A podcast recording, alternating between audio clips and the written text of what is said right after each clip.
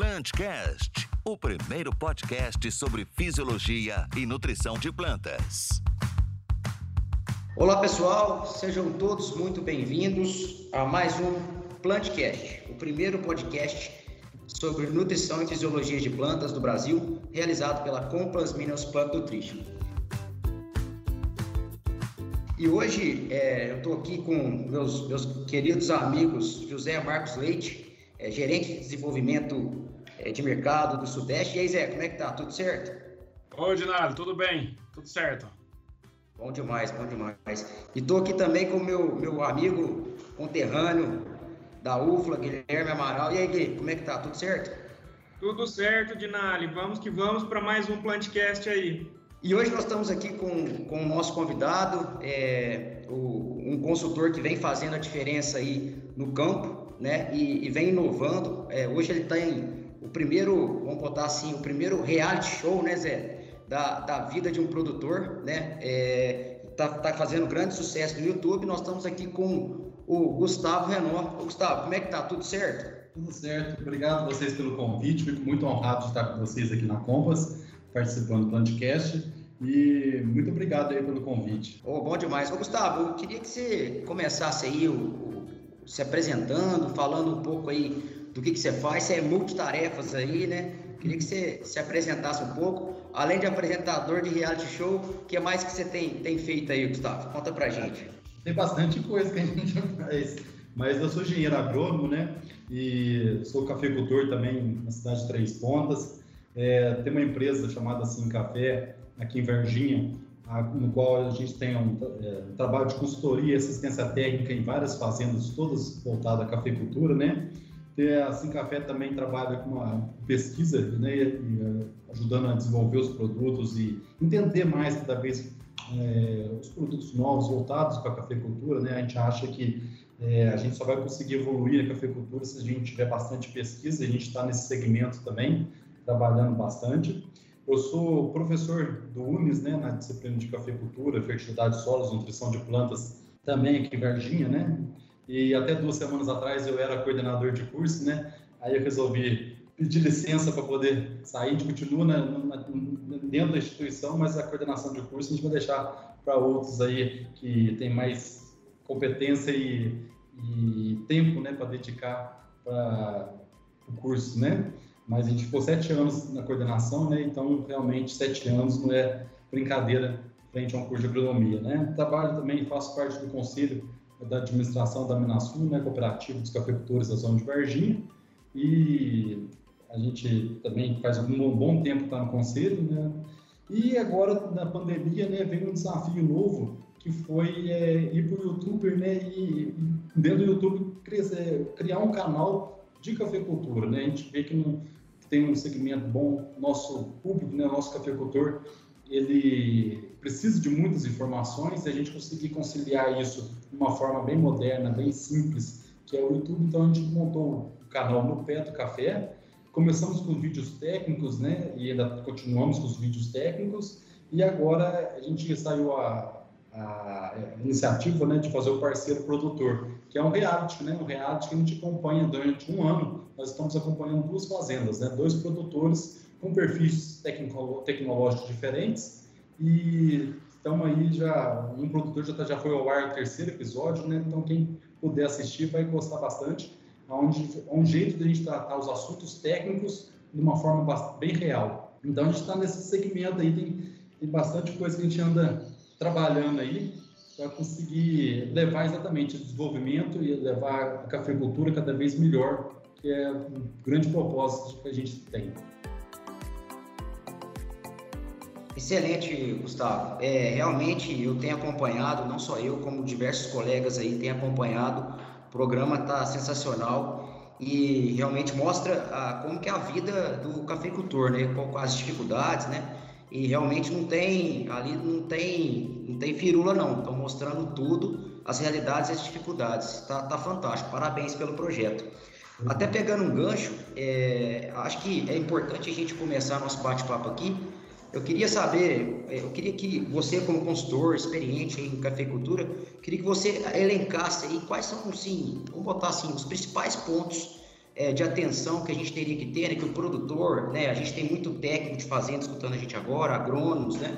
Quais são os principais pontos aí no seu ponto de vista é, que seriam que a gente teria que ter é, como atenção para os próximos anos na cafeicultura? O que, que você vê que a gente precisa, não pode deixar mais de, de estar atento uh, para a gente conseguir fazer e atingir altas produtividades? Nada, eu dividiria esse, essa pergunta sua em três itens.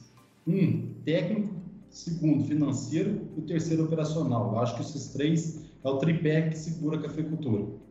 O técnico é todos os assuntos envolvendo alta produtividade. Então, nós temos que aumentar a produtividade, é possível aumentar a produtividade, e, e aí vai ser o caminho nosso para sustentabilidade, não só hoje, quanto futuro. Né? Tanto é que o canal nosso traz bastante informações, né? cada vídeo é, a gente está trabalhando bastante para poder passar essas informações, esse conhecimento e essas experiências para a gente suprir esse assunto técnico.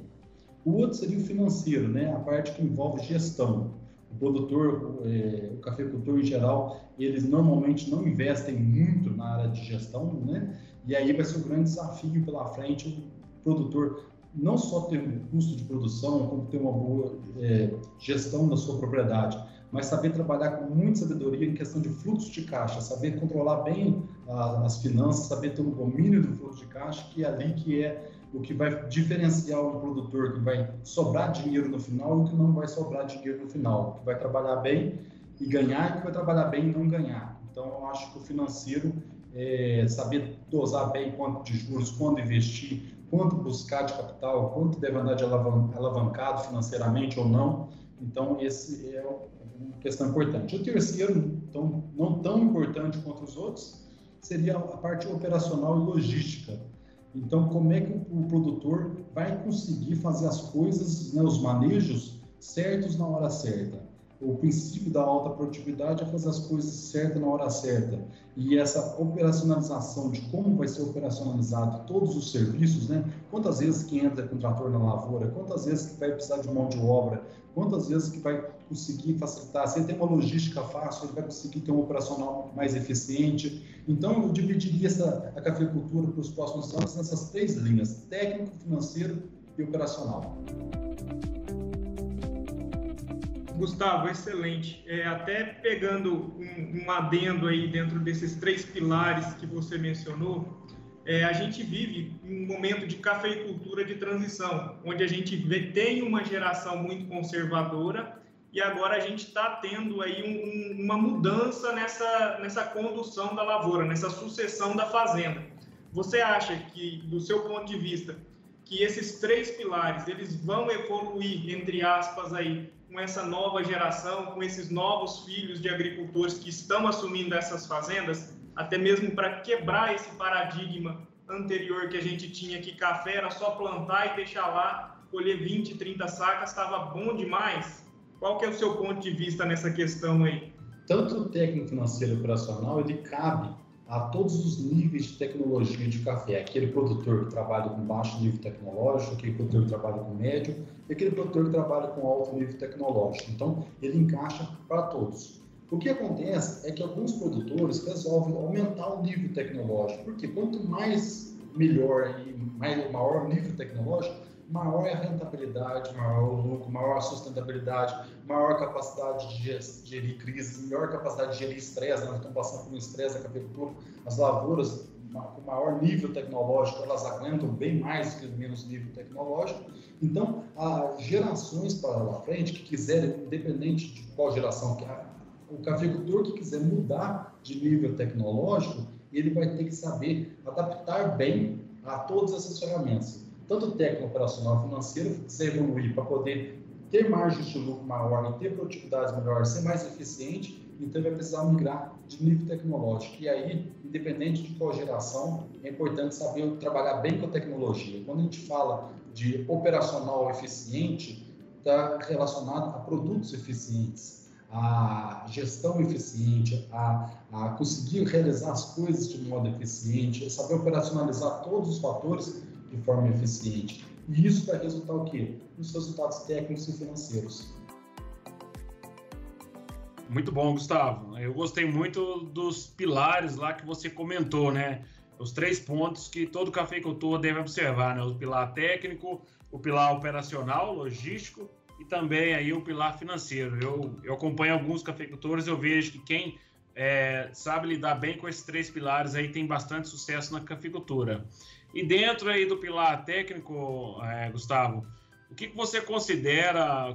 É, tem muita discussão né, sobre cobertura no meio da linha, trabalhar com mato, sem mato no meio da linha, fazer manejo de braquiária. É, muitos gostam de fazer, outros não.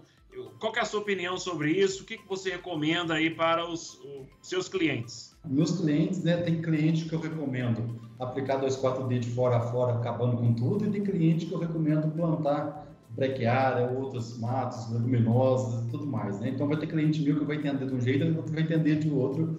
Porque, por que essas duas comparações? Quando você está num ponto onde o controle de mato teu, o teu operacional está deficiente, o mato está vencendo o teu manejo, principalmente às vezes em lavouras de montanha, onde as lavouras são mais adensadas, às vezes o pessoal tem muita dificuldade de manejo por ser montanha, a gente tem, tem uma cobertura vegetal, é, matéria orgânica em bastante, resíduo orgânico em bastante quantidade, a gente trabalha com, uma, com um índice de mato menor. Então a gente controla mais o mato, deixa mais limpo, porque justamente já existe uma cobertura é, no solo que nos permite isso. Agora, em áreas mecanizadas, a gente tem muita preocupação. Primeiro, que o solo tem que estar sempre coberto, né? Isso aí é uma verdade. E muita preocupação com os matos que estão ficando mais tolerantes, resistentes aos conjuntos de herbicidas que nós estamos usando, né? Nós temos aí matos aí como cipó, capim amargoso, curva, tiririca, pé de galinha, que realmente são difíceis, muito difíceis controlá-los. E aí, o que, que a gente pensa? Uma das estratégias que nós temos é justamente plantar braquiária no meio da rua, porque ela vai fazer uma cobertura e ela vai ajudar a competir com esses outros matos e ela facilmente é, se controla, a gente consegue controlar com o glifosato. Então, se precisar, tem. A gente trabalha plantando ela, vai roçando mais ela, até mesmo estimular a soltar semente e assim fazer uma cobertura bem eficiente no solo. Vale lembrar que essa cobertura, quando você está implantando ela, existe uma grande chance dela competir com a lavoura de café. Para isso, é muito importante a gente saber dosar isso aí, não fazer isso de fora a fora da fazenda e fazendo em talhões para, é, devagar, para poder ter esse domínio maior da lavoura, porque, na princípio, nós vamos ter, ter, ser obrigados a deixar ela soltar semente, então ela vai crescer muito. E muitas vezes, nessa hora, a gente não consegue segurar a competição. Então, às vezes, acaba sacrificando um pouco a lavoura naquele momento, mas os benefícios são grandes para frente. Então, onde a gente coloca essa braquiária? Normalmente, onde está muito praguejado de mato, de mato, onde a gente não está conseguindo mais uma eficiência legal com os herbicidas. Então, a gente separa dessa forma a, a cobertura de solo. Perfeito, Gustavo. É, entendi, ficou claro aí para a gente que é, é importante na, é, saber, né, ter conhecimento técnico aí, né, e para estar tá utilizando das, das ferramentas que a gente tem uh, ah, para manejar a lavoura, né. E aí é uma, uma, coisa que é muito importante e a gente sempre está se deparando com esse tipo de pergunta aí no campo, né, o pessoal após o processo de varrição aí, o pessoal geralmente dá aquela varrida ali no barrado, né, e joga a, aquele, vamos botar, matéria orgânica, o fertilizante que está ali, o corretivo, tudo para o meio da rua, né?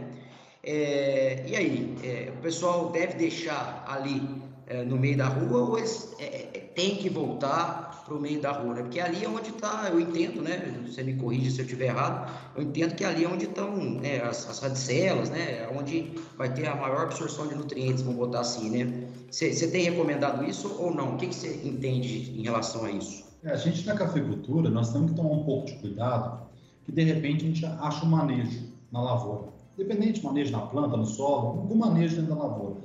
E esse manejo normalmente é muito bom. E a gente fica meio apaixonado por esse manejo e quer casar com aquele manejo e ficar pro resto da vida com aquele manejo não é o correto. Nós temos que, uma hora, parar e reavaliar o que a gente está fazendo. No passado, bem no passado, nós usávamos chegar cisco de enxada na lavoura para poder voltar toda aquela matéria orgânica né, que tinha feito a ação muito forte e colocava. Depois, com o tempo, ficava em desuso, não precisava mais chegar esse cisco mais, né, nem puxava, nem trazia, até pela questão de custo e tudo mais. Depois, com as mecanizações, né, com os recolhedores de café e tudo mais, foi, então, estamos sendo obrigados né, a trabalhar dessa forma, né, de recolher café ou não. Já tem alguns produtores que a gente já trabalha sem recolher o cisco, tá? e tem dado certo, mas é muito específico, é muito, é, não dá para recomendar isso de forma geral ainda, mas é um sonho que a gente está trabalhando também. E essa é, esse cisco que está sendo jogado na lavoura, tem lavoura que você anda no meio dela, tem uma montanha, uma parte considerável de cisco no meio da rua, né? E tem lavoura que não, lavoura é bem pouquinho, né? Se tem bem pouquinho cisco no meio da rua, não justifica voltar esse cisco, não. Agora, aquelas que já começam a ter um volume maior, aí sim isso faz necessário retorná-los né, para debaixo do pé de café.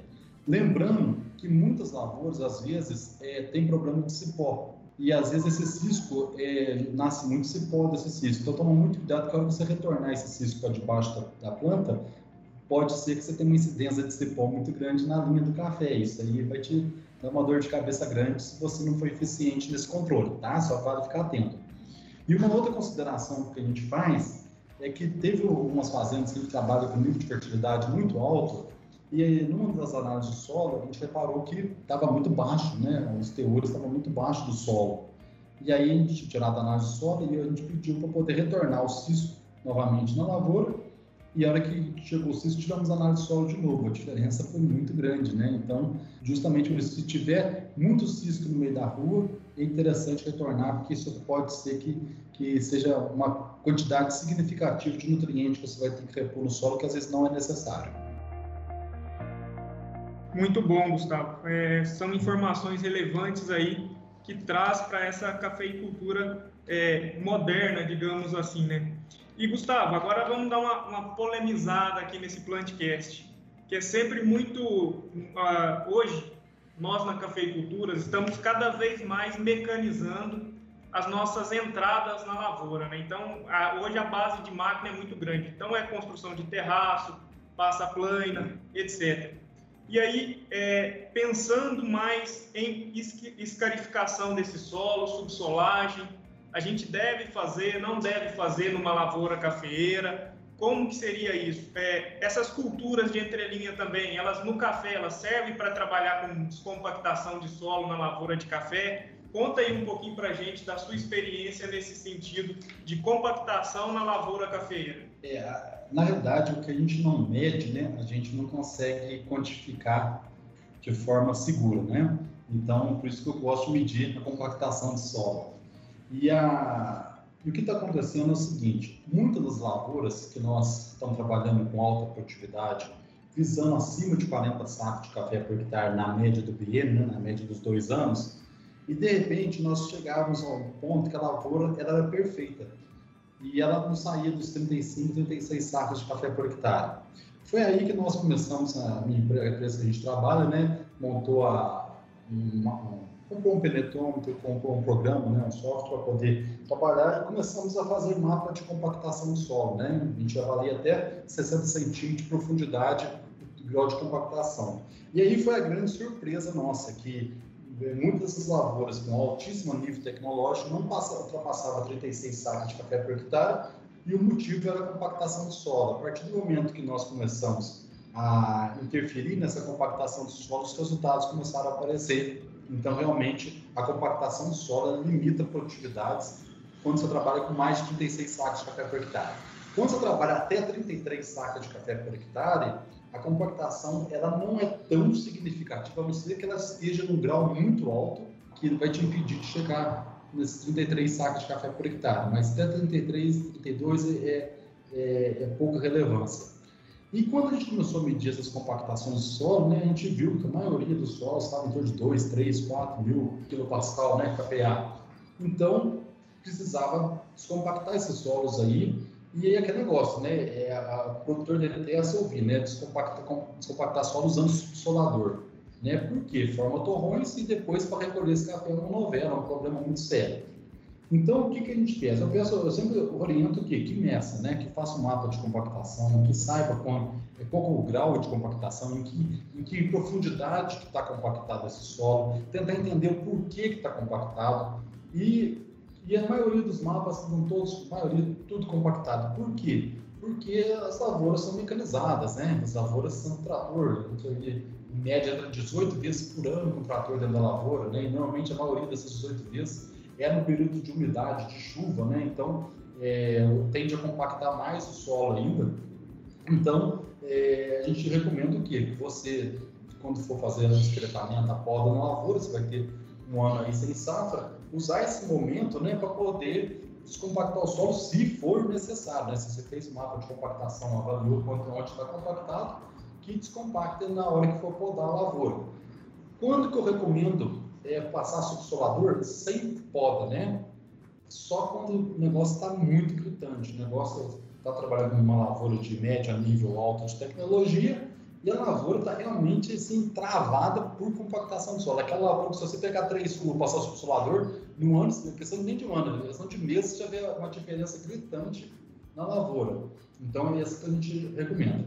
E a outra forma de descompactar solo mais a longo prazo seria exatamente o plantio da braquiária. Eu prefiro muito a braquiária brasiliensis, mas é, pode ser outras braquiárias também que vai ajudar a cobrir o solo. Inclusive, quando você passa o solador de solo, é interessante é, plantar uma cobertura, né, plantar braquiária justamente para manter, porque se você solar o solo e não cobrir o solo, no ano seguinte vai estar pior do que no ano anterior. Então, faça o solador, mas cubra o solo e o melhor aí é plantar braquiária para você conseguir é, proteger, né? Mas sempre fica o recado, né? Vamos medir, vamos ver direitinho como é que tem essa questão da compactação do solo e fazer um mapa, avaliar de forma bem técnica, né, bem profissional, para justamente acertar mais. E pode ter certeza que muitos produtores que estão procurando aí alta produtividade, já fizeram de tudo e não sai dos 36 sacos de café por de média, uma das, das grandes respostas para isso é o solo mais denso, o solo mais compactado.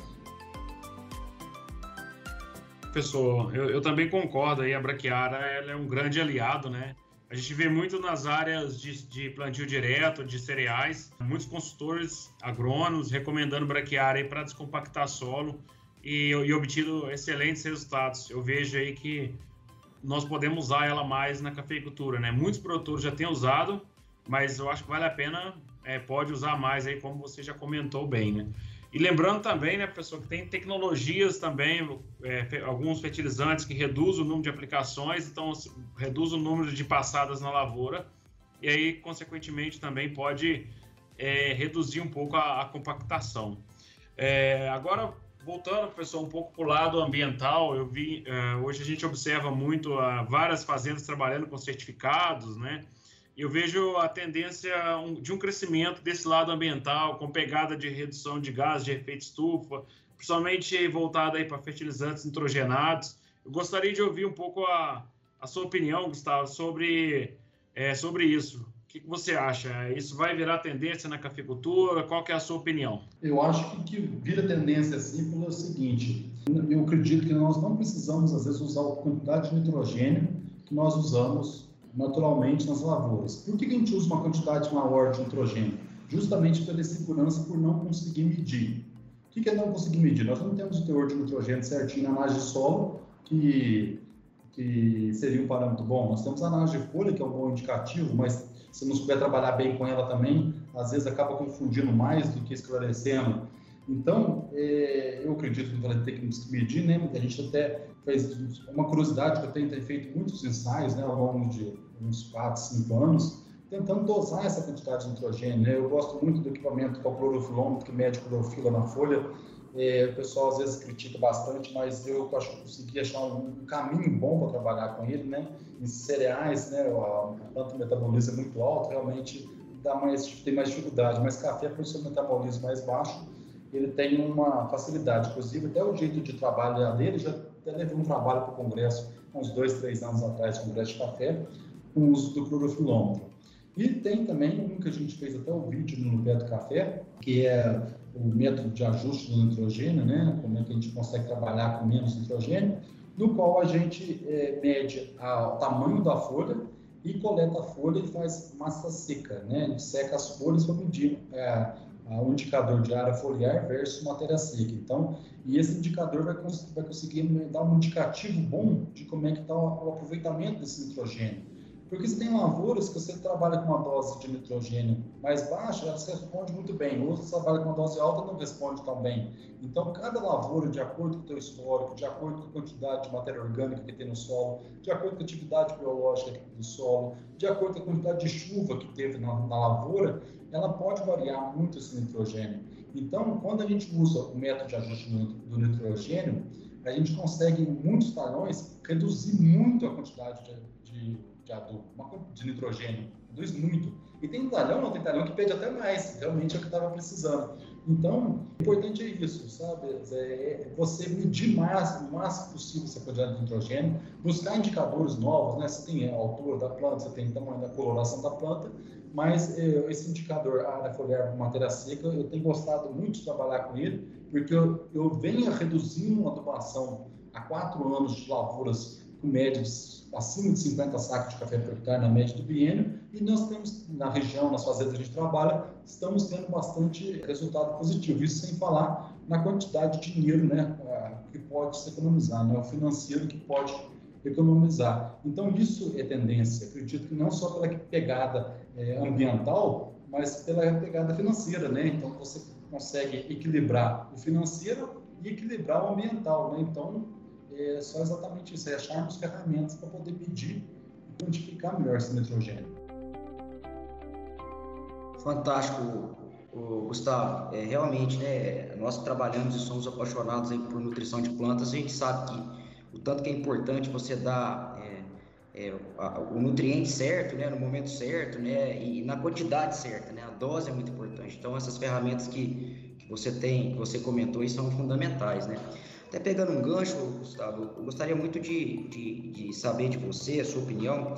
É, hoje a gente, a gente vive, a, as culturas de maneira geral, elas vivem sob estresse, né? 24 horas, vamos botar assim, né? Hoje mesmo nós estamos vivendo um período que era para ter chovido muito mais, né? E, infelizmente a gente ainda não teve a quantidade de chuva é, necessária. Então a gente tem andado aí pelo sul de Minas e temos visto lavouras bem sentidas, né? E nesse sentido eu percebo assim, eu tive a oportunidade de trabalhar um pouco também com cereais, é, eu percebo que a, os produtores de cereais eles são um pouco mais adeptos a, a ferramentas aí, principalmente é, ferramentas via aplicação via folha, né? É, aí quando eu falo ferramentas, entende-se entende aí aminoácidos, bioestimulantes, é, micronutrientes, né? Que são importantes aí para também amenizar esses estresses que a gente passa, né? E eu vejo que é, para a cafeicultura é um pouco diferente, o pessoal ainda é meio tradicional, né? Eu vejo que o, o produtor de café, não sei se é o meu sentimento, você pode, pode até comentar sobre isso, mas eu vejo que o produtor de café é um pouco ainda resistente a esse tipo de tecnologia, né? Eu entendo também que tem vários, vários, várias nuances aí referente à produção é, de café e gostaria de entender de você, é, qual, no seu ponto de vista, quais são os principais gargalos aí que, que limitam um pouco esse produtor, uh, esse cafeicultor de estar tá utilizando e estar tá buscando novas, novas informações e novas ferramentas aí para auxiliar as plantas a, a, a passar por, por esses estresses que na, na, na, na, cabeça dos produtores, é, dos cerealistas, né, já é muito mais uh, difundido e muito mais utilizado. O que, que você entende? Por que, que esse produtor, esse cafeicultor ainda não, não, ainda não é um adepto assim, é, desse tipo de tecnologia? Primeiro que nos cereais, né, a gente tem um resultado mais rápido, né? A cultura responde em seis meses, você faz uma aplicação, você consegue ter uma resposta rápida. Em café, uma resposta rápida normalmente são dois anos, né? Então só aí já, a gente já, já perde o fator de competitividade em tecnologia com os cereais. Mas é, a gente, é uma verdade, né? A, a, a cafeicultura, né? Ela é uma cultura perene, né? Ela tá, ela, gente até brinca com meus alunos, se nós pudéssemos pegar todas as plantas de café, colocar dentro do galpão para poder passar o inverno e depois voltar elas para o galpão, seria perfeito, né? Que elas não passariam pelo estresse que passam, né? Então, se tem estresse aí da oscilação de temperatura, estresse da seca, estresse de vento, estresse não só climático, como estresse da própria produção, estresse de pragas e doenças, má nutrição, todos esses fatores colocam uma planta em uma condição de competitividade produtiva mais baixa, né? Então, a nossa inteligência, e eu acredito que o futuro da nossa cafeicultura vão ser trabalhada com estratégias para que a gente consiga é, fortalecer a planta de uma tal maneira que ela consiga resistir mais esses estresses e assim retendo mais folhas, retendo essa retenção de folhas, conseguir ter mais produtividade. Então, é uma verdade essa questão que o nosso futuro, o nosso sucesso daqui para frente está na diminuição de estresse, né? Igual uma vaca leiteira aí que antigamente você tinha uma produção X nela, depois que você dá o conforto térmico, o conforto para esse animal, ela dobra a produção de leite, justamente a planta também não é diferente. A gente pode seguir nessa mesma linha, que quanto mais conforto nós dermos para a planta, mais produtiva ela é. Lógico, dentro dos níveis né, tecnológicos. Né? Você não vai pensar em nível de diminuir estresse num produtor de baixa tecnologia ou baixíssima tecnologia. Né? Eu acho que essa questão de preocupação com diminuição de estresse traz mais para produtores de média tecnologia a altíssimas tecnologias. Né? Então, e o pessoal, o que, que eles têm que é, perceber? Primeira coisa, nós temos que focar em aumento de produtividade. Para aumentar a produtividade, nós temos que sanar uma série de coisas, parte nutricional, parte de sanidade, né? Uma, e tudo mais. Aí a gente vai chegar num certo limite de produtividade. Só que a gente quer aumentar. Ah, eu quero chegar em 50 sacos de café médio do BM, 40 sacos de café médio do BM. Então, estratégias levando à diminuição de estresse vai te ajudar e muito a chegar nesse, nesse objetivo que a gente quer. E dentro desses diminuição de estresse, o que está nisso daí? Tá, primeira coisa, talvez a irrigação, ela vai ajudar a gente na, na, na diminuição de estresse, né? você não vai amenizar a temperatura, mas você fornece água, que ajuda muito na diminuição de estresse. É, você tem um sistema radicular mais profundo, bem nutrido, também vai ajudar demais da conta a gente conseguir diminuir esse estresse. Uma planta com sanidade perfeita, né, bem tratada, também vai ajudar a gente a diminuir estresse. A planta que tem uma capacidade fisiológica muito boa, de reter folha, de aguentar estresse bem nutrido, não só nutrição na, na folha, mas também com alguns complementos, né, que aí entra bem os bioestimulantes da, que a gente pode colocar, a parte nutricional mais específica, que vai ajudar a gente a ter uma retenção de folha melhor, vai ajudar a gente a ter uma retenção de fruto melhor, uma retenção de flor, né, uma florada melhor. Então, é, a partir do momento que o produtor conseguir trabalhar objetivando esse aumento de produtividade e começar a trabalhar de forma eficiente nisso, ele rapidamente vai sentir a necessidade de combater, diminuir esse estresse da planta.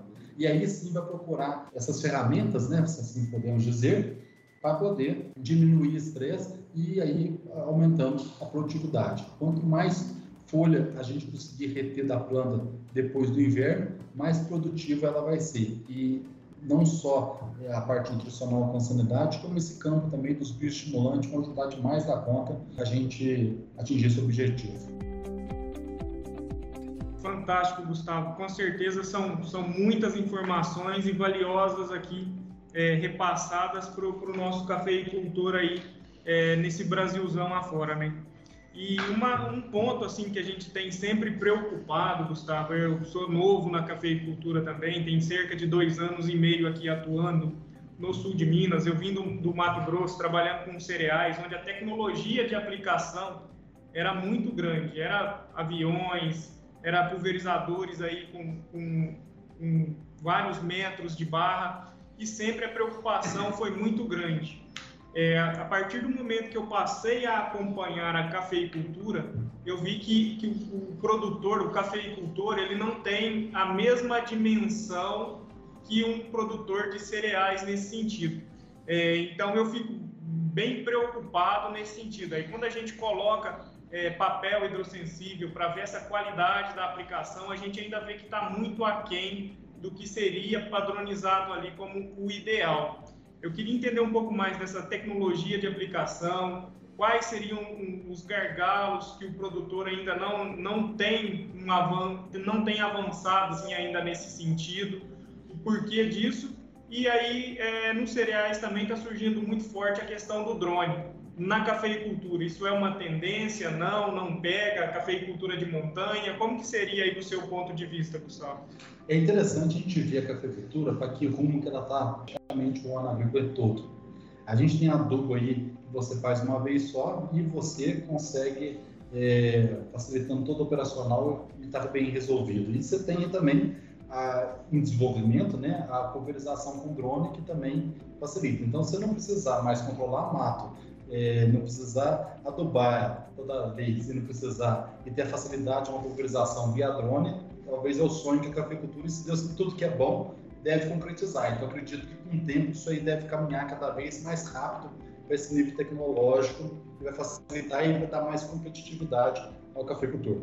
A gente tem trabalhado com algumas áreas com drone, né, fazendo algumas pesquisas, alguns ensaios, né, para a gente poder ter mais propriedade, poder falar, né, e a parte nutricional da pulverização com drone até que não me preocupa. Eu tenho uma tranquilidade muito grande nessa questão. É, num dos ensaios que nós fizemos, né, a parte feita com trator, feita com drone, o drone teve resultado de igual para melhor, cara, localizado na parte nutricional. Na parte de doença ainda está em estado de sanidade, a gente está em desenvolvimento ainda, né? Nós precisamos ainda que a pulverização do drone ela tenha uma eficiência mais na parte de baixo da folha, né? Onde tem um maior de estômago, é, para poder realmente vai trabalhar com doença igual a ferrugem, que é uma doença muito é, muito forte, né? Então, realmente a gente ainda está em desenvolvimento, mas como é bom, a gente acredita que rapidamente vai vai é, atender.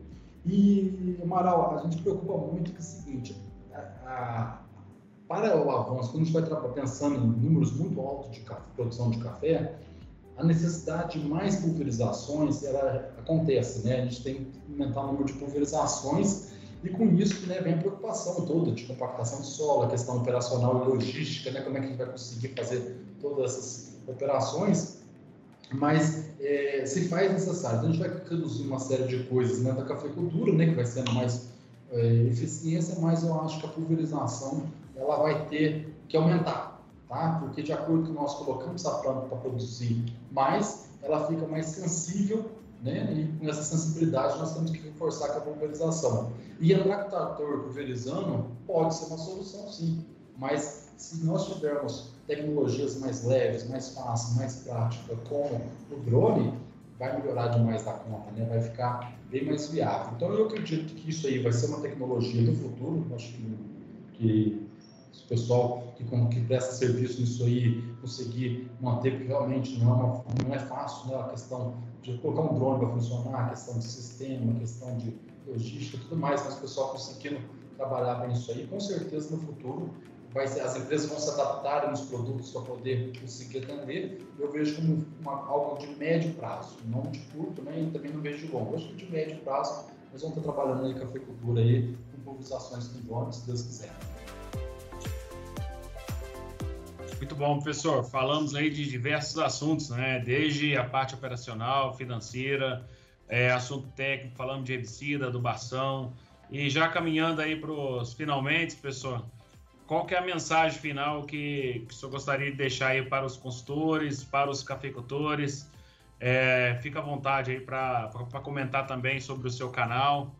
É, qual mensagem que você gostaria também de deixar aí para a nossa equipe também, professor? É, a gente na cafeicultura, né, nós temos que fazer algumas coisas diferentes para poder ter termos resultados diferentes, né?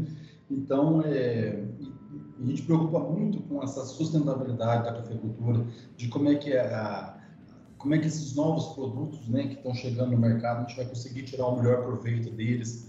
É, por isso que eu acho muito importante a pesquisa, para poder é, reforçar e ajudar a gente é, em toda essa questão. Tem aquela, é, muita informação é gerada, sabe, Zé Marcos? É muita, muita conhecimento é gerado e uma grande preocupação que eu tenho é que muitas vezes esse conhecimento ele não chega de forma adequada no cafeicultor. O cafeicultor, ele às vezes tem uma avalanche de informação e às vezes, muitas vezes não é aplicado a cada produtor. Então, a gente até, essa ideia de trabalhar com canal, exatamente tentando alcançar um pouco desse princípio, né? Não sei se a gente vai conseguir alcançar, mas é, pelo feedback que nós temos, por pouco tempo de canal que nós estamos no, no pé do café, e da resposta que tem o crescimento do canal, isso tem motivado a gente a continuar cada vez mais traduzindo todas as informações que a gente vê nos livros, nos trabalhos científicos, né, na nossa experiência do dia a dia, no campo, que os nossos colaboradores trazem para a gente, e tentando traduzir isso de uma forma muito simples para que o produtor consiga entender e, o mais importante, alavancar a cafeicultura, fazer a nossa cafeicultura brasileira de uma forma forte, competitiva e que o cafeicultor tenha a sua qualidade de vida cada vez melhor. Então, atingindo esse, esse propósito que nós temos é, a gente fica bastante feliz. Agradeço muito a todos vocês aí por todo o carinho, por toda a atenção que tem com a gente, pelo convite, né, de poder estar participando. Sinto muito honrado de estar aqui participando. Precisando da gente, a gente está à disposição. Fico muito feliz em atendê-los.